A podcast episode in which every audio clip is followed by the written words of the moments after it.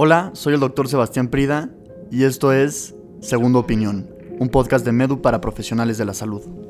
El día de hoy nos acompaña la doctora Sandra Enciso, ella es pediatra y reumatóloga pediatra y se dedica a la atención de problemas del tejido conectivo, enfermedades autoinmunes y también reumatológicas. En este episodio vamos a platicar sobre los casos del síndrome inflamatorio multisistémico asociado a COVID-19 en pacientes pediátricos. Esta es una condición que se manifiesta de forma posterior a haber contraído el coronavirus.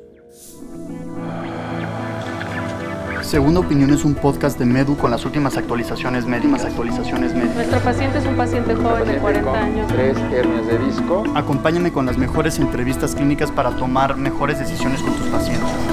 Medicina, innovaciones, tendencias.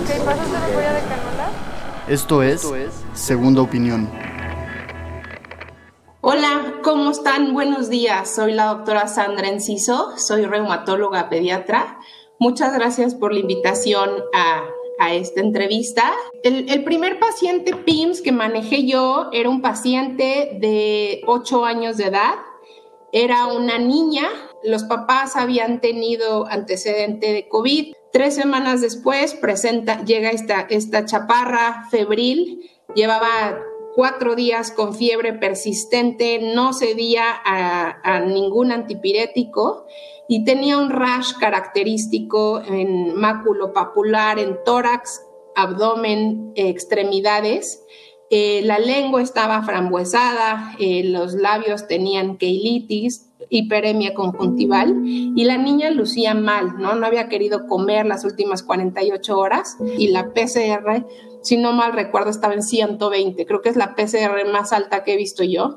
Traía leucocitosis, plaquetas conservadas, un dímero D sumamente alto, como en 3800, eh, ferritina elevada, la función ventricular estaba todavía conservada, tenía un ligero derrame pericárdico, se le inició manejo con, con gamma globulina, 2 gramos por kilo en una infusión de 12 horas. Se le inició esteroide y la verdad es que la evolución en 72 horas fue maravillosa.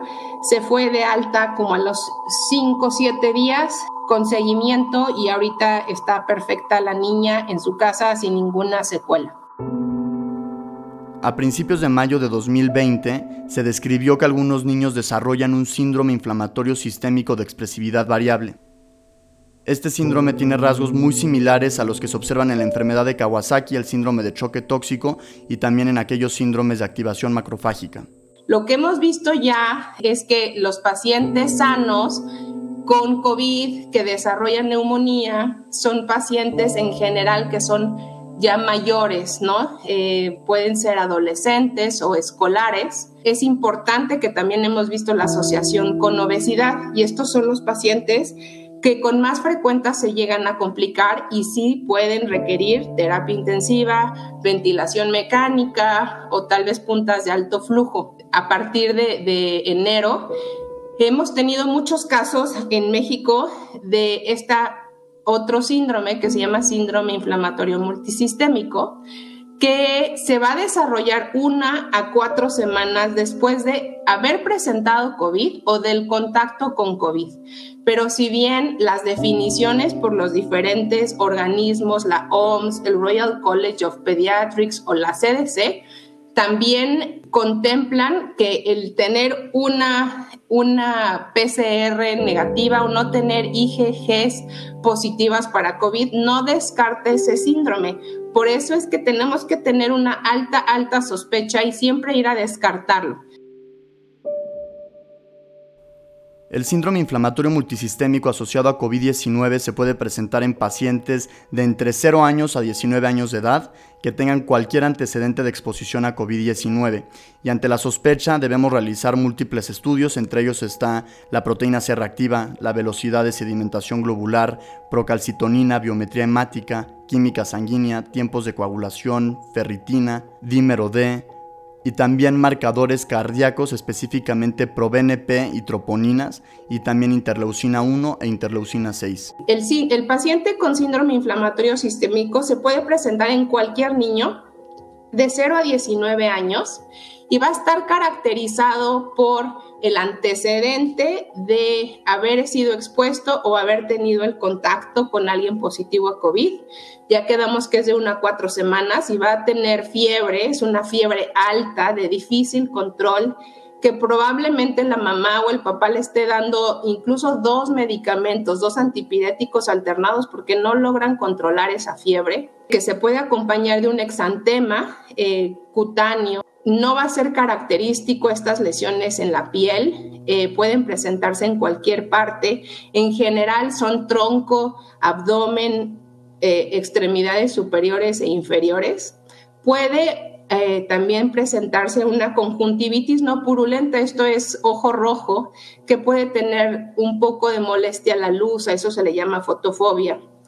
Eh, van a también tener características cardíacas como, como taquicardia, pueden tener disfunción miocárdica, pericarditis, valvulitis, o anormalidades coronarias, que si bien ahora ya sabemos que esto es en el menor porcentaje, siendo taquicardia la, el síntoma cardíaco más frecuente, eh, pero y si bien eh, sabemos esto es una, estos hallazgos los vamos a detectar por ecocardiograma y por la valoración por el cardiólogo. Por ello también es importante que tengamos una intervención temprana.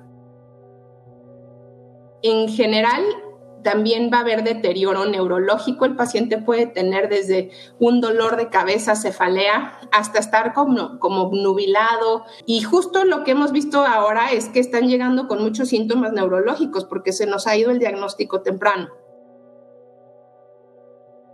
A continuación, Sandra nos va a explicar el manejo interdisciplinario de este síndrome. Es muy importante realizar el manejo de manera multidisciplinaria e individualizar la atención a cada uno de los pacientes con un equipo que sea conformado por infectólogos, reumatólogos, hematólogos y cardiólogos. Los pacientes con PIM son pacientes que requieren del manejo multidisciplinario. Normalmente interviene el hematólogo, pediatra también, para individualizar al paciente si va a ser candidato al uso de noxaparina o em, en general estamos dejando enoxaparina. Eh, a veces algunos pacientes en la fase tardía están haciendo trombocitosis y a ellos en algunos casos estamos dejando aspirina. Em, es importante la intervención por el, infectólogo pediatra también, quien eh, debe de cubrir al paciente eh, con doble esquema o individualizarlo también y también pensar en que tenemos que buscar diagnósticos diferenciales, ¿no? Em, ya teniendo al paciente hospitalizado, se manejó el choque, está con una ventilación adecuada.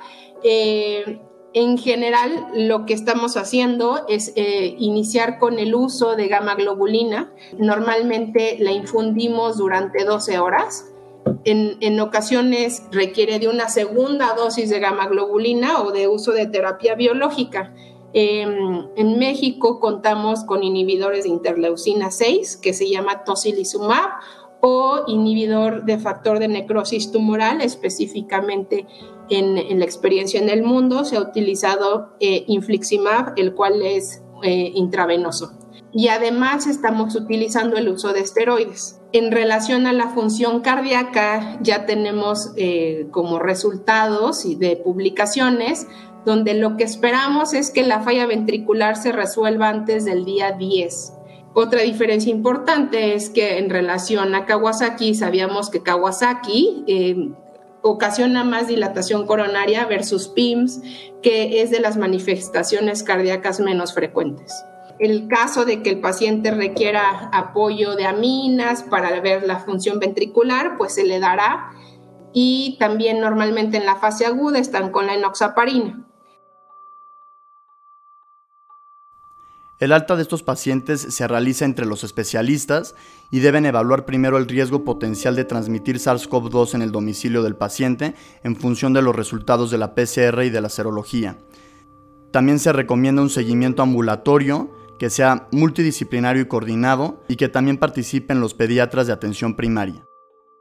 ¿Cuáles son los criterios de alta? Que es la, otra pregunta que comúnmente nos hacen. Bueno, ese paciente debe de estar afebril, eh, por lo menos más de 72 horas, debe de lucir mejor, estar tolerando la vía oral, con evacuaciones normales también, eh, sin apoyo de aminas, que haya completado el esquema antibiótico intravenoso y muy probablemente se va a egresar con esteroide, con un esquema de reducción que lo va a dictar el reumatólogo pediatra y con enoxaparina que lo va a dictar el hematólogo pediatra.